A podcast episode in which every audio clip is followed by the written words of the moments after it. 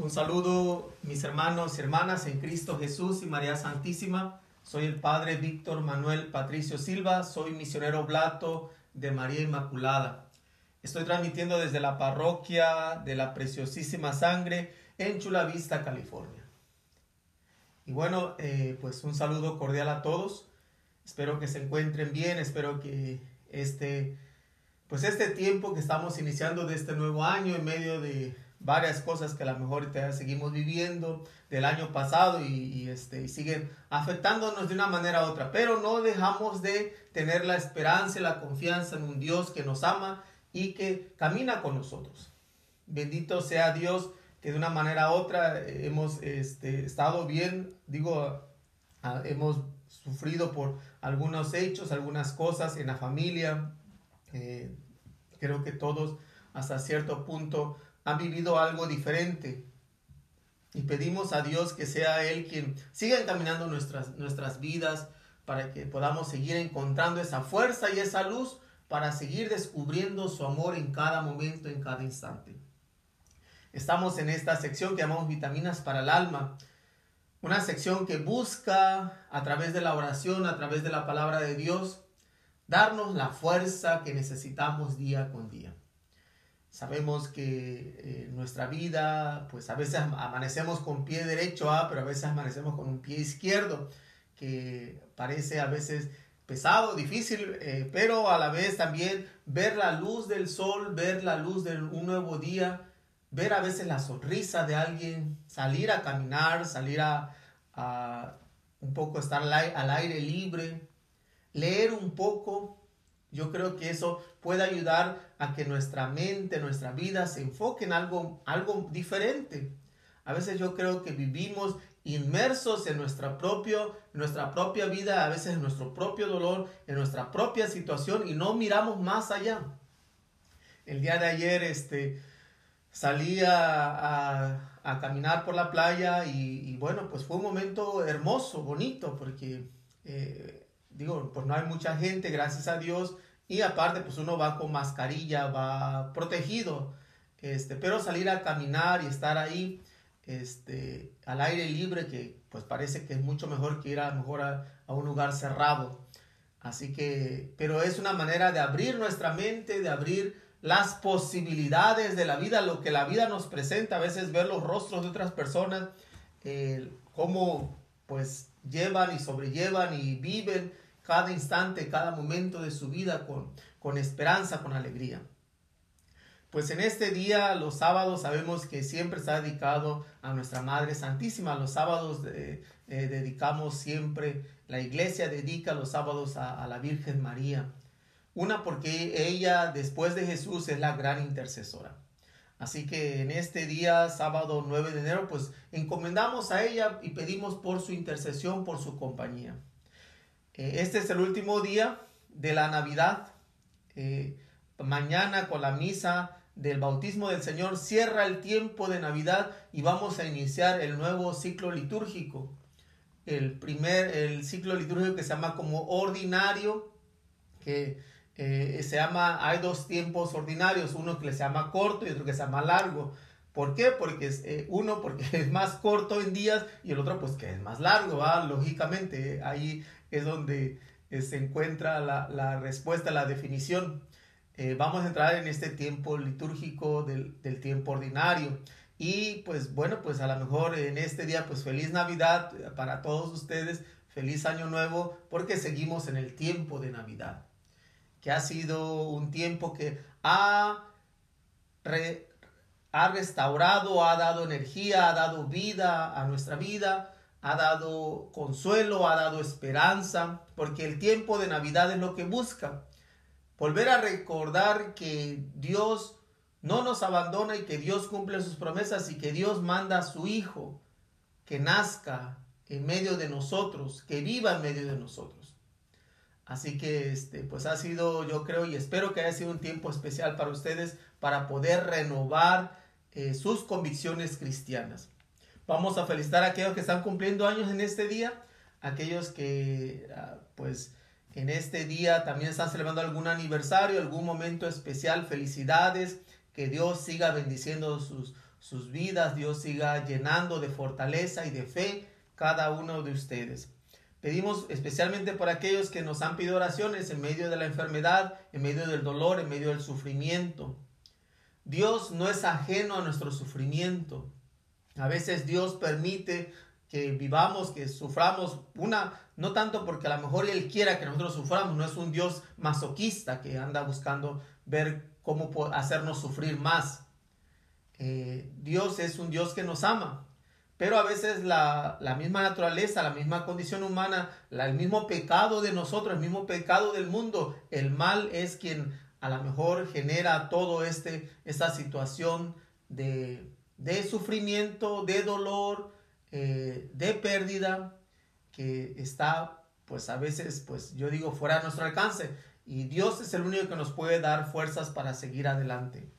Vamos a disponernos pues en este día para hacer esta oración juntos, para pedirle a Dios que nos acompañe. Vamos a meditar el Evangelio de mañana domingo eh, en esta fiesta del bautismo del Señor. Nos disponemos en el nombre del Padre, del Hijo y del Espíritu Santo. Amén. A Jesús, palabra del Padre, venid, adorémosle. Gloria al Padre y al Hijo y al Espíritu Santo, al Dios que es que era y que viene por los siglos de los siglos. Amén. Aleluya. Entre, entre, tus brazos el niño bueno, y de tus labios un santo beso, al que es el amo del universo, Señor y fuente de todo bien. Qué gran regalo sin merecerlo, llevar pegado junto a mi pecho al soberano de tierra y cielo.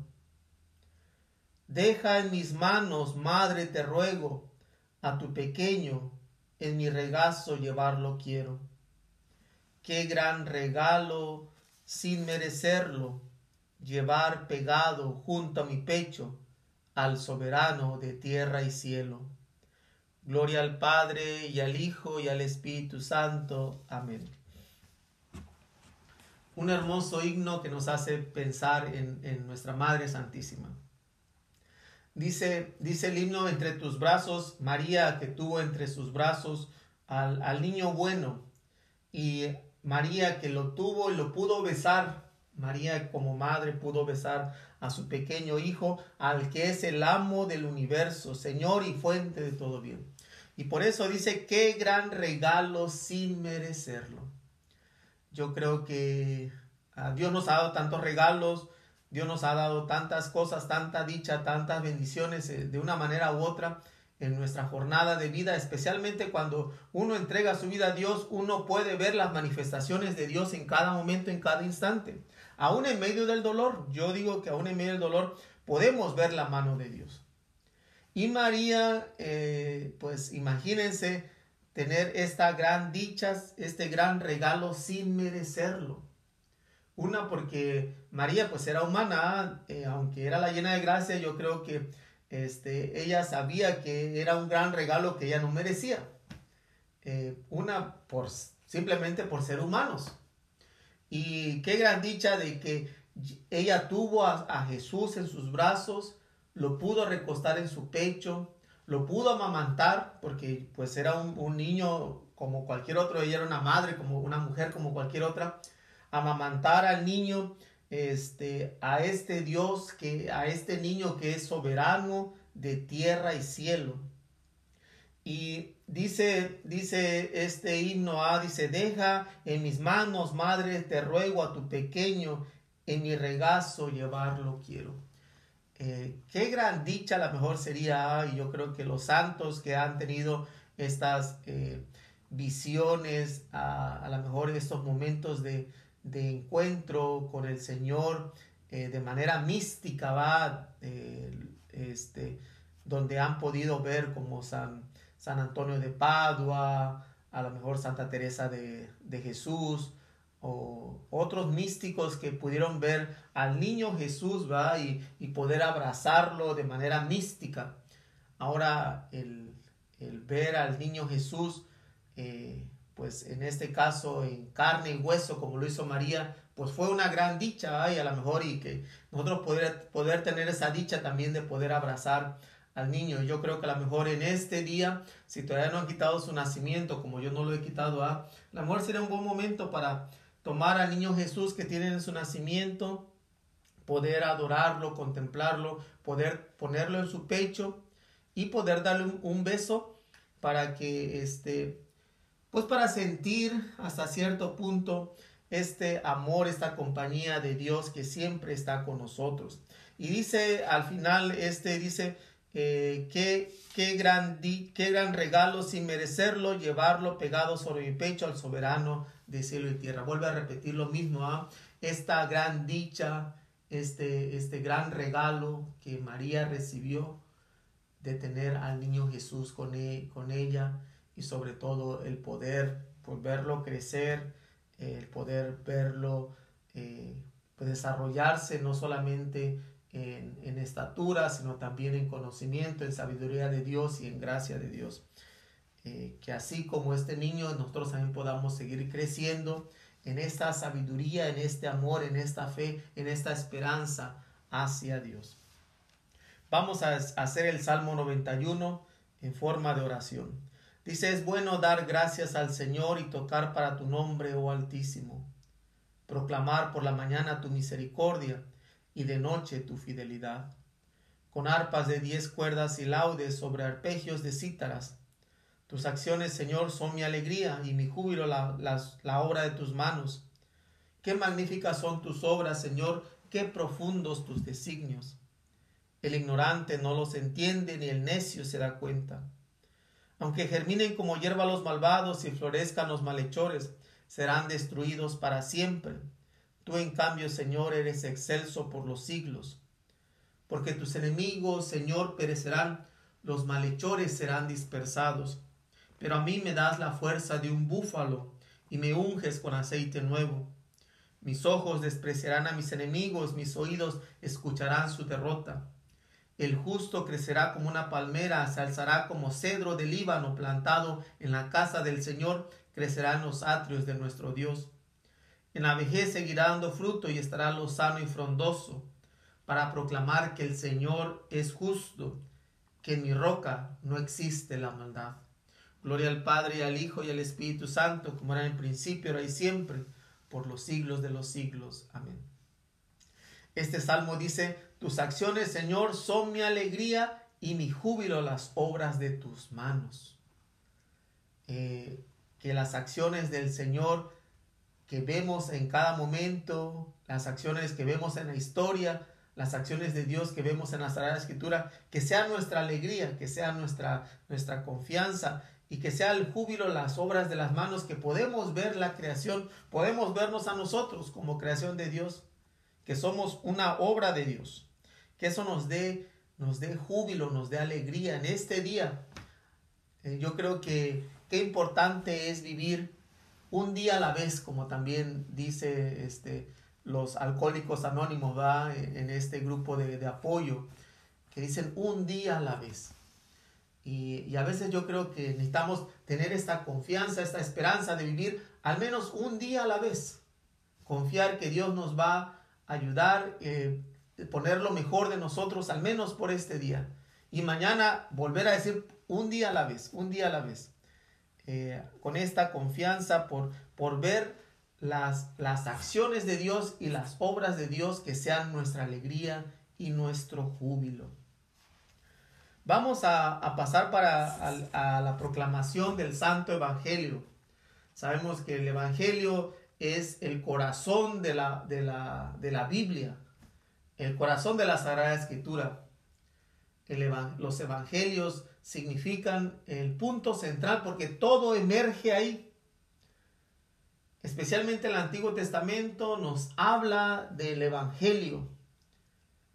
Son como las anticipaciones de lo que se va a ver en el Evangelio. Y lo que está después del Evangelio son lo que surge después de este Evangelio, después de esta vida de Jesús. Por eso, perdón, en la liturgia, por eso en la, liturgia este, el Evangelio se proclama todos de pie En la liturgia, este, cuando se dice proclamación del Santo Evangelio, según depende de, de qué evangelio sea, uno hace un signo de la cruz, pidiendo a Dios que abra nuestra mente, nuestros labios y nuestro corazón para recibir esta, esta palabra de Dios. En la liturgia, ah, digo, ahorita no estamos en, liturgia, estamos en un momento de oración, en un momento eh, hasta de meditación. Pero en la liturgia se pide eso, ¿verdad? Porque es, es especial, es importante. Ah, y por eso yo creo que eh, también en, en, esto de vitaminas, por eso se le da una sección especialmente al Evangelio, porque no podemos revolverlo con, con el Salmo, con... Digo, sí lo podemos hacer, en la liturgia se hace, pero, pero quiero darle como este, este lugar especial al Evangelio. Bueno, vamos a disponernos a escuchar la palabra de Dios, según en este caso de San Marcos. Bueno, vamos a disponernos. Lectura del Santo Evangelio según San Marcos. En aquel tiempo Juan predicaba diciendo, ya viene detrás de mí uno que es más poderoso que yo, uno ante quien no merezco ni siquiera inclinarme para desatarle la correa de sus sandalias. Yo los he bautizado ustedes con agua, pero él los bautizará con el Espíritu Santo. Por esos días vino Jesús desde Nazaret de Galilea y fue bautizado por Juan en el Jordán. Al salir Jesús del agua, vio que los cielos se rasgaban y que el Espíritu en figura de una paloma descendía sobre él. Se oyó entonces una voz del cielo que decía, Tú eres mi Hijo amado, yo tengo en ti mis complacencias. Palabra del Señor. Gloria a ti, Señor Jesús. Otro de los signos que en la liturgia se ve, y ahorita lo hice, eh, es de darle un beso al, al, Evangelio como un signo de adoración. Por eso eh, es una manera de un respeto muy especial cuando se besa. En la liturgia besamos también el altar cuando va a iniciar y cuando termina la, Sagrada Eucaristía como un signo de reverencia, de respeto hacia el altar, hacia, la, hacia el Evangelio de Jesús. Bueno, estamos en, en esta gran fiesta del bautismo del Señor. Una fiesta que nos recuerda nuestro propio bautismo. Nosotros fuimos bautizados.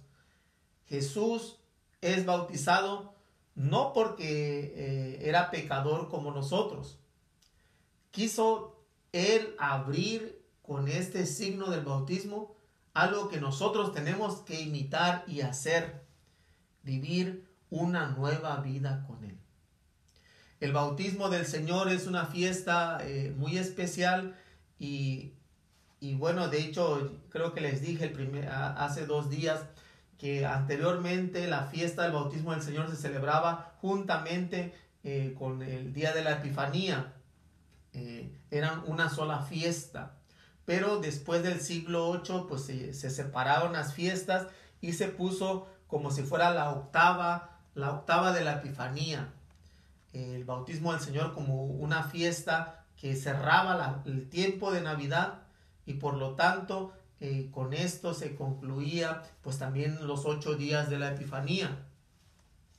Aquí en Estados Unidos y, en muchas partes del mundo eh, realmente se hace la octava de, la Epifanía, eh, porque la Epifanía es un domingo y termina el bautismo del Señor el próximo domingo, son los ocho días.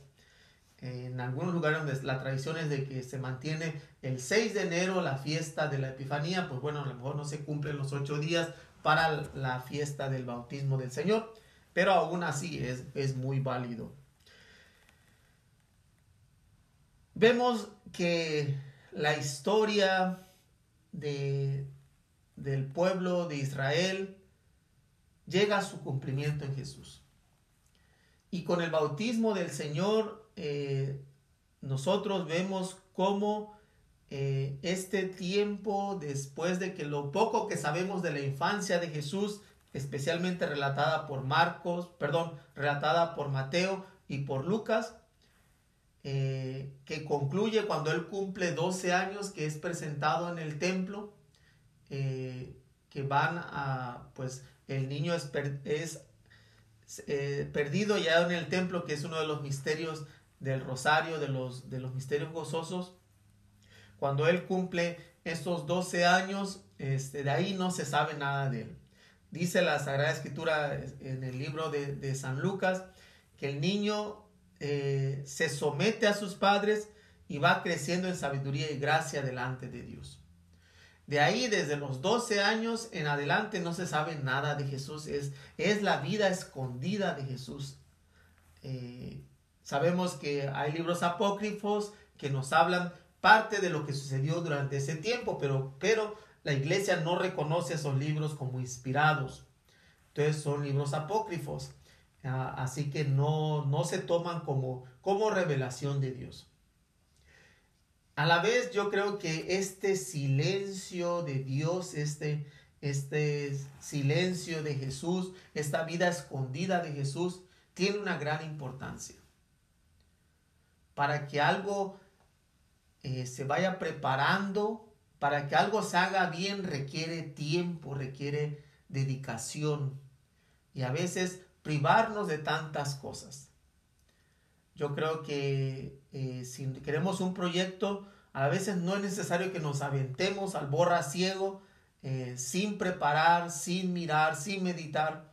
Yo creo que este, esta vida escondida de Jesús es el tiempo más especial porque es lo que anticipó para este comienzo de su vida pública. Estos, se podría decir, estos 20 años o 18 años que estuvo Jesús escondido, ¿verdad? Podríamos decir su vida escondida. Fueron estos años que tuvieron que ir fortaleciéndolo a él y preparándolo para este momento.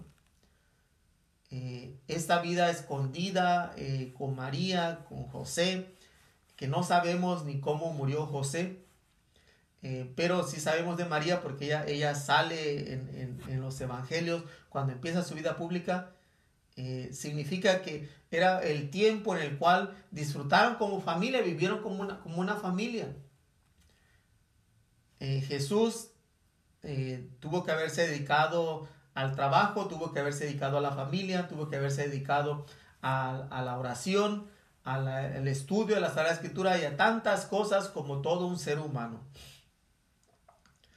Y se rompe este silencio con el bautismo del Señor. Y la, la figura que aparece es Juan el Bautista. Juan el Bautista que está haciendo un rito de purificación que él llama bautismo. Y lo hace eh, en un lugar muy significativo. Porque el pueblo de Israel para entrar a la tierra prometida tuvo que pasar por el río Jordán. Juan el Bautista también eh, está haciendo su labor en el río Jordán.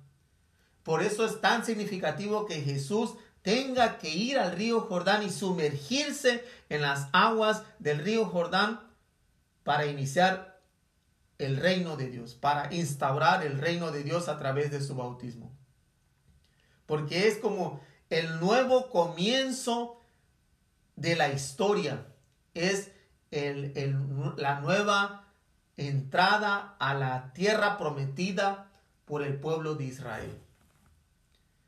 Jesús viene como el nuevo Moisés que también en este caso eh, Moisés no cruzó el río Jordán, él no conoció la tierra prometida. Pero Jesús, como el nuevo Moisés, es el que sí pasa por las aguas del, las aguas del Jordán y nos lleva a una vida nueva. Eh, esto es tan significativo porque también estas aguas nos recuerdan al Génesis. Dice el Génesis que lo primero que existía era un caos y sobre las aguas volaba el Espíritu Santo, revoloteaba el Espíritu Santo. Esto es tan, eh, tan, se puede decir significativo porque conecta al Génesis, a la creación y conecta la liberación del pueblo de Israel en un solo hecho, el bautismo del Señor. Y nos habla de que es Juan el Bautista dice, ya viene el que, el que está viene detrás de mí, uno que es más poderoso que yo, ante quien no merezco inclinarme a desatarle la, la correa de las sandalias. Y, y dice, yo los he bautizado a ustedes con agua, pero él los bautizará con el Espíritu Santo. Una gran diferencia en el bautismo. Juan bautiza solamente con agua, que es simbólico, que es importante y por eso nosotros mantenemos el símbolo del agua en el bautismo.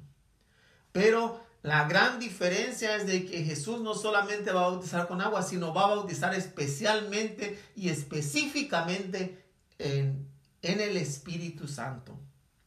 Así que, mis hermanos, yo creo que este significado tan profundo de que no somos bautizados solamente con agua. No es solamente necesaria el agua para la purificación y para nuestro bautismo. Es necesario el Espíritu Santo que descienda sobre nosotros.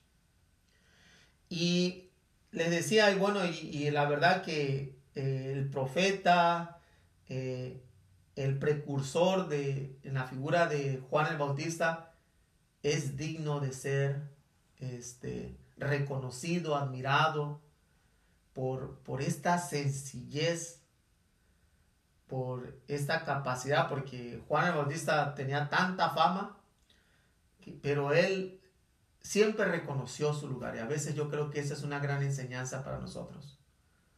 Reconocer cuál es nuestro lugar. Reconocer, eh, reconocer las cosas como son a veces no aferrarnos a que tenemos que tener el poder, tenemos que tener todo, tenemos que, todos tienen que, estar bajo, bajo nuestros pies, eh, creernos el centro del universo, creer que este, solamente nosotros eh, podemos hacer las cosas. Es una gran enseñanza y yo digo que la mejor y hablar de Juan el Bautista eh, siempre a es algo muy grato por esta humildad, por esta capacidad de reconocer su lugar en el plan de la salvación. Y dice que Jesús viene desde Nazaret de Galilea a ser bautizado por Juan en el Jordán. Entonces, Jesús eh, hasta cierto punto vemos en la Sagrada Escritura que reconoce la figura del Bautista, reconoce eh, su capacidad, reconoce eh, la santidad, reconoce el, eh, todo el bien que Él está haciendo y todo lo que, como Él es parte del plan de Dios. Y se puede decir que hasta cierto punto era como seguidor de Juan y va para ser bautizado. En comparación de Mateo, en Mateo, este, Mateo Jesús le, le, le, dice que es necesario que reciba el bautismo y dice Juan, yo no puedo bautizarte, eres tú quien tiene que bautizarme a mí. Y dice él, hagamos lo que se tiene que hacer. En, este caso no se ve esta, esta contienda, esta discusión entre Juan el Bautista y Jesús, ¿verdad? En este caso solamente se ve que eh, Jesús va y es bautizado por Juan en el Jordán, que es simbólico el Jordán porque nos habla de la nueva etapa, de la nueva tierra prometida para el pueblo de Israel. Y nosotros como iglesia, el nuevo pueblo de Israel, hemos nacido en el Jordán, hemos nacido en el, hemos sido bautizados, hemos sido regenerados y recreados en las aguas del bautismo juntamente con Jesús. Y dice que al salir Jesús del agua, vio que los cielos se rasgaban y el espíritu en figura de paloma descendía sobre él. Esto es importante porque nos, nos habla del Génesis. Nos habla del diluvio. La paloma que es símbolo de paz. La paloma que es símbolo de la alianza. La paloma que es símbolo del espíritu. Se encuentra como una nueva recreación, una nueva y digo recreación no de, recrear como jugar, va, sino de una nueva creación, es la recreación del universo. que, nos, que viene del Génesis, pero también viene del diluvio, donde Dios purifica todo. Entonces, esta, este rasgarse los cielos y descender el Espíritu Santo en forma de paloma hace una conexión con la historia de la salvación que eh, viene desde el Génesis y también del diluvio, que también está en el Génesis. Ah, y, y en eso se oyó una voz en el cielo que decía, tú eres mi hijo amado, yo tengo en ti mis complacencias. La figura de la Santísima Trinidad también sale en, en realce aquí. Está el Hijo que es bautizado, el Espíritu Santo que baja y la voz del Padre que se oye. Entonces, la, la manifestación, la teofanía de la Santísima Trinidad se ve revelada en el bautismo del Señor. Sabemos que la Epifanía nos habla de la revelación de Dios a todos los pueblos del universo. La Epifanía del nacimiento nos habla de la revelación de Dios a los pastores. La, tercera Epifanía es esta, eh, donde se revela la Santísima Trinidad, Padre, Hijo y Espíritu Santo en el bautismo y se revela y se instaura el reino de Dios. Y hay una cuarta eh, epifanía o teofanía, yo más le, llamo teofanía porque es la revelación de Dios. Eh, la cuarta teofanía es las bodas de Cana. Estamos hablando de cuatro epifanías o cuatro teofanías en la Sagrada Escritura que encontramos. Así que eh, se oye la voz de Dios que dice, tú eres mi hijo amado, yo tengo en ti mis complacencias. Es importante esta voz de Dios porque viene a reafirmar en este, en este ser humano, en esta persona que es Jesús y que no es solamente ser humano, pero en este tiempo solamente se ve como ser humano, reconocer que Él es el Hijo de Dios. Es importante porque también en el Hijo nos vamos a convertir nosotros también en hijos en el Hijo nos volvemos nosotros también hijos de Dios. En nuestro bautismo, por eso tan importante es nuestro bautismo y qué tan importante es recibir el bautismo como niños, porque desde pequeños nos incorporamos en esta familia de Dios como hijos en el Hijo, nos volvemos hijos adoptivos de Dios pero es por el Hijo. Y en cada bautismo que se haga, eh, a lo mejor, digo, yo no escuché la voz y a lo mejor y yo creo que no hemos escuchado la voz de Dios así directamente que nos diga, pero la voz de Dios vuelve a reafirmar en cada bautismo, tú eres mi Hijo amado, en ti yo tengo mis complacencias. Qué hermosa manera, mis hermanos y hermanas, de reconocer en nuestro bautismo esta voz de Dios que nos dice en el corazón, tú eres, tú eres, tú eres mi hijo amado, tú eres mi hija amada. Somos amados, somos amados por un Dios que nos creó y que nos redimió en Cristo Jesús. Somos amados por un Dios que vuelve a recrear el universo en Cristo a través del bautismo. Y cada momento en que yo creo que cada vez que renovamos nuestro bautismo y, mañana, hoy, digo hoy en la tarde con la misa de la tarde y mañana, este, va a haber la renovación de las promesas bautismales y es volver a escuchar la voz de Dios que nos dice, tú eres mi hijo amado, en ti tengo mis complacencias. Dios se complace en nosotros. Dios quiere complacerse en nosotros. Dios no nos creó como basura, Dios no nos creó como desecho. Dios nos creó para complacer a Él, para que Él se complazca en nosotros, para que nuestras vidas tengan un sentido diferente, para que nuestras vidas tengan un rumbo diferente.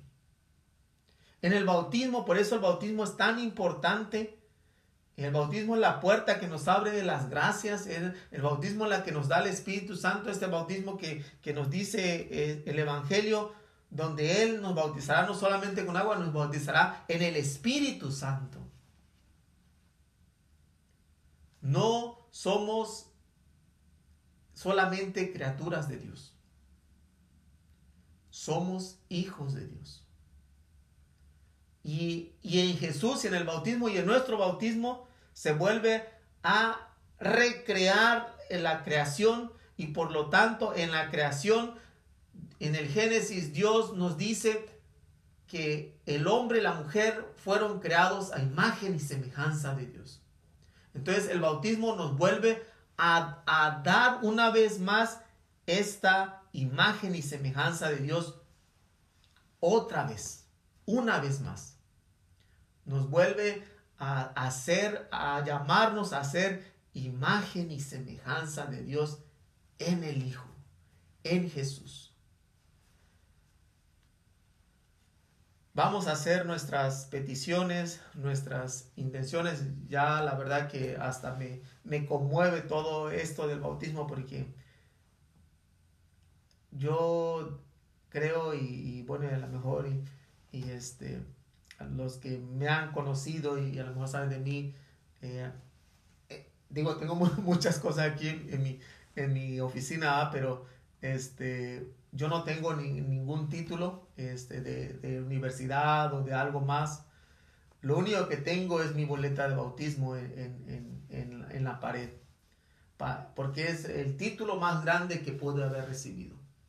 Ojalá y a lo mejor ustedes también busquen su, su boleta de bautismo, pónganlo en un marco y pónganlo en algo visible, que la gente vea, que ustedes vean, digo, a lo mejor no tanto para que la gente lo vea, eh, pero que ustedes cada, cada día puedan ver y decir, mira mi gran título, soy bautizado, soy hijo de Dios, soy hijo o, soy hija amado de Dios. Dios se quiere complacerse en mí. Ah, qué hermoso sería a lo mejor, y digo yo porque ya tengo años eh, teniendo mi boleta de bautismo como el único título aquí en, en mi oficina. Este, soy sacerdote, este, estoy confirmado, tengo carreras universitarias, tengo una maestría, pero eso no tiene nada de importancia. Lo más importante es mi bautismo. Si mi bautismo, ¿de qué me serviría todos esos títulos? Si no soy hijo de Dios, ¿de qué me serviría eh, haber nacido? diría este, también alguien, va ¿De qué me serviría haber nacido si no hubiera sido rescatado por Jesús? Que nuestro único orgullo sea ser bautizados, bautizados en el Hijo, en Jesús, por la Santísima Trinidad. Bendigamos a Jesucristo nacido para nuestra salvación y digámosle, Jesús, tú eres nuestro hermano, escúchanos. Tú que has querido compartir nuestra condición mortal, renuévanos con la luz del Espíritu Santo. Jesús, tú, e, tú que eres nuestro hermano, escúchanos. Escúchanos. Sin dejar de ser Dios, te has revestido de nuestra humanidad. Ayúdanos a realizar nuestro trabajo teniendo presente que somos ciudadanos del cielo. Señor, tú que eres nuestro hermano, Jesús, tú que eres nuestro hermano, escúchanos. Tú has venido para conducir a todos por el camino de la santidad y la justicia. Socorre a quienes se encuentran en situaciones de indigencia y sufren espiritualmente. Jesús, tú que eres nuestro hermano, escúchanos. Tú quisiste crecer en el seno de una familia, protege nuestros hogares y aleja de ellos el peligro de la discordia. Jesús, tú que eres nuestro hermano, escúchanos pues pedimos por el fin de esta pandemia y por todas las situaciones que estamos viviendo. Seguimos con esa confianza, en esa esperanza de que Dios está con nosotros y, pronto vamos a tener un mundo, un futuro mejor. Pedimos especialmente por las familias que pues sufren más los estragos, especialmente familias donde hay pobreza, donde hay dificultades, donde hay discordia, donde hay adicciones, donde hay depresión, donde hay ansiedad. Pedimos que ellos encuentren en Dios, en esa luz, en esa presencia al Dios que los ama y que quiere lo mejor para ellos y que les da la fuerza para salir adelante, roguemos al Señor. Jesús, tú que eres nuestro hermano, escúchanos.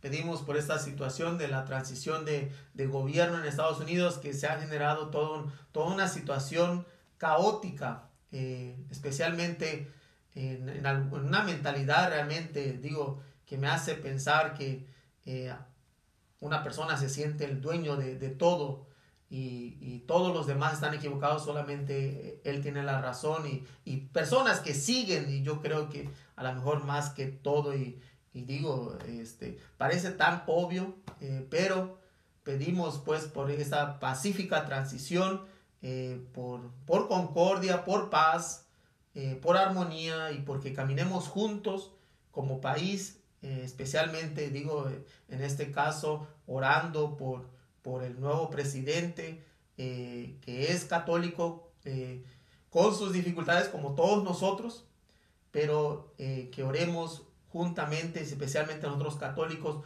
podamos ser luz en medio de toda esta oscuridad. Roguemos al Señor. Jesús, tú que eres nuestro hermano, escúchanos. Pues ahora en silencio ofrezcan sus propias necesidades.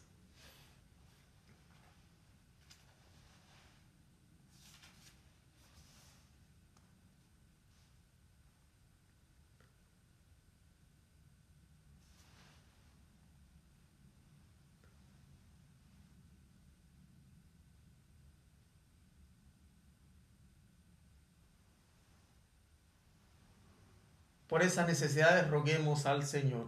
Señor, tú que, Jesús, tú que eres nuestro hermano, escúchanos. Pues ahora ofrecemos a Jesús, eh, al Padre a través de Jesús, eh, estas necesidades, las que ustedes han expuesto, las que están en nuestros corazones, que Él bien conoce. Y decimos, Padre nuestro que estás en el cielo, santificado sea tu nombre. Venga a nosotros tu reino. Hágase tu voluntad en la tierra como en el cielo. Danos hoy nuestro pan de cada día. Perdona nuestras ofensas como también nosotros perdonamos a los que nos ofenden. No nos dejes caer en tentación y líbranos del mal. Amén. Dios te salve María, llena de gracia, el Señor es contigo. Bendita eres entre todas las mujeres y bendito es el fruto de tu vientre Jesús. Santa María, Madre de Dios, ruega por nosotros pecadores, ahora y en la hora de nuestra muerte. Amén. Oremos.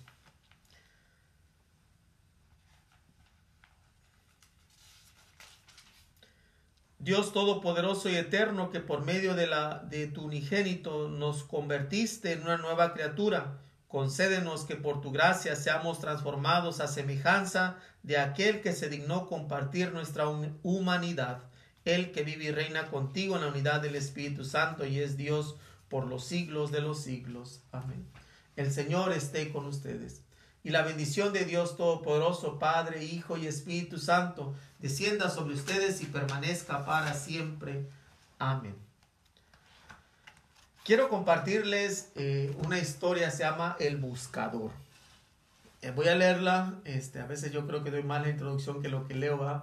Voy a leerla y ya a lo mejor comento algunas cosas. Dice esta historia, dice, esta, esta es la historia de un hombre que yo definiría como un buscador un buscador es alguien que busca, no, necesariamente alguien que encuentra. Tampoco es alguien que necesariamente sabe qué es lo que está buscando. Es simplemente alguien para quien su vida es una búsqueda. Un día el buscador sintió que debería ir a la ciudad de Camir. Él había aprendido a hacer caso riguroso a esas sensaciones que venían de un lugar desconocido de sí mismo, de modo que dejó todo y partió. Después de dos días de marcha por los polvorientos caminos, divisó a lo lejos la ciudad de Camir. Un poco antes de llegar al pueblo, una colina a la derecha del sendero le llamó mucho la atención. Estaba tapizado de un verde maravilloso y había un montón de árboles, pájaros y flores bellas la rodeaba por completo una especie de valla de madera ilustrada. Una portezuela de bronce lo invitaba a entrar. De pronto sintió que olvidaba el pueblo y sucumbió ante la tentación de descansar por un momento en ese lugar. El buscador traspasó el portal y caminó lentamente entre las piedras blancas que estaban distribuidas como al azar entre los árboles. Dejó que sus ojos se posaran como mariposas en cada detalle de este paraíso multicolor. Sus ojos eran los de un buscador y quizá por eso descubrió sobre una de las piedras aquella inscripción. Aquí yace Abdul Tarek, vivió ocho años, seis meses, dos semanas y tres días. Se sobrecogió un poco al darse cuenta que esa piedra no era simplemente una piedra, era una lápida. Sintió pena al pensar que un niño de tan corta edad estuviera enterrado en ese lugar. Mirando a su alrededor, el hombre se dio cuenta que la piedra de al lado también tenía una inscripción. Se acercó a leer, decía aquí, yace Yamir Kalib, vivió cinco años, ocho meses, tres semanas. El buscador se sintió terriblemente abatido. Ese hermoso lugar era un cementerio y cada piedra una tumba. Una de una por una leyó las lápidas. Todas tenían inscripciones similares, un nombre y el tiempo de vida exacto del muerto. Pero lo que, lo que más lo conectó con el espanto fue comprobar que el que más tiempo había vivido sobrepasaba apenas los once años. Embargado por el dolor terrible, se, sentó y se puso a llorar. El cuidador del cementerio que pasaba por ahí se acercó, lo, miró llorar por un rato en silencio y luego le preguntó si lloraba por algún familiar. No, ningún familiar, dijo el buscador. ¿Qué pasa con este pueblo? ¿Qué cosa terrible hay en esta ciudad? ¿Por qué tantos niños muertos enterrados en un lugar? ¿Cuál es, el ¿Cuál es la horrible maldición que pesa sobre esta gente que los ha obligado a construir un cementerio de niños? El anciano respondió, ¿Puede usted serenarse? No, no hay tal maldición. Lo que sucede es que aquí tenemos una vieja costumbre, le contaré. Cuando un joven cumple 15 años, sus padres le regalan una libreta como esta que tengo aquí colgando del cuello. Y es tradición entre nosotros que a partir de ese momento cada vez que uno disfruta intensamente algo, abra la libreta y anote en ella a la izquierda qué fue lo, qué, qué fue lo disfrutado y a la derecha cuánto tiempo duró el gozo. Conoció a su novia y se enamoró de ella, cuánto tiempo duró ese amor y el placer de conocerlo o conocerla. Una semana, dos, tres semanas y media, y después la emoción del primer beso, la fiesta de bodas. ¿Cuánto duró la alegría del matrimonio? Dos días, una semana, y el casamiento de sus amigos, y el viaje más deseado, y el encuentro con quien vuelve de un país lejano. ¿Cuánto tiempo duró el disfrutar esas sensaciones? ¿Horas? ¿Días? Así vamos anotando en la libreta cada momento que disfrutamos. Cuando alguien muere, se, es nuestra costumbre abrir su libreta y sumar el tiempo anotado para escribirlo sobre su tumba, porque es amigo caminante, el único y verdadero tiempo vivido. Vive intensa y sanamente el presente. Es interesante esta historia, yo creo que eh, de este buscador que va a este pueblo lejano, este pueblo que él siente que tiene que ir a conocer, a buscarlo y, y, saber de, de esto. Ay, yo creo que a veces somos buscadores en la vida, buscamos muchas cosas, a veces no encontramos respuestas, a veces no, no encontramos lo que buscamos, a veces no obtenemos lo que quisiéramos, así que somos buscadores en la vida. Y este buscador llega a esta ciudad de, de Yamir, eh, creo que se llama Yamir, eh, Camir, esta ciudad de Camir, y, encuentra este lugar hermoso, bien cuidado, con piedras preciosas o piedras eh, brillantes y, de muchos colores. eh, y él le llama la atención, entra, ve y empieza a ver que pues este, hay inscripciones, que es, una, en sí es un cementerio donde hay inscripciones de cuánto, del, tiempo exacto que vivió una persona, diciendo aquí yace eh, tal persona que vivió ciertos años, ciertos meses y ciertas semanas. Ah, y él se pone a llorar porque ve que pues es una, pues pareciera que es un cementerio de puros niños, porque las personas, el, máximo dice la historia que, que vivió eh, o que aparece en la, en la, lápida es 11 años. Entonces quiere decir que la, como si fuera de puros niños. Y se pone a llorar tristemente y bueno, llega el cuidador del cementerio y le pregunta si está llorando por algún familiar y dice, no, pues me sorprende ver que tantos niños, ¿qué pasa en esta ciudad? ¿Por qué tantos niños eh, han muerto? Y dice, no, pues no, no es eso, déjeme que me lo explique. Y ya le, le cuenta esa tradición de que a una persona a los 15 años se le entrega una libreta y anota, empieza a anotar eh, los momentos de intensidad que ha vivido, cuánto ha durado, cuántas horas, semanas, días, eh, y así este, van anotando cada, cada evento en la vida que haya sido intenso y cuánto duró. Y al final cuando muere, abren la libreta y empiezan a sumar todo, todos esos momentos y de ahí sacan cuántos años, porque solamente ese ha sido el momento que se ha vivido. Y yo creo, mis hermanos, que eh, eso me hace pensar realmente que cuánto vivimos nosotros. ¿Cuánto realmente vivimos? A veces yo creo que se nos va el día y pareciera que no hemos vivido ni disfrutado el día en sí. A veces no, nos, nos enredamos en, en, situaciones, en cosas, en ocupaciones, en, en pérdidas de tiempo, que se nos va nuestra vida y no la disfrutamos, no disfrutamos el día. A veces llega la, la noche y dice, ¿y qué hice todo el día? ¿En qué se me fue el tiempo? ¿A qué lo dediqué? ¿Lo viví intensamente?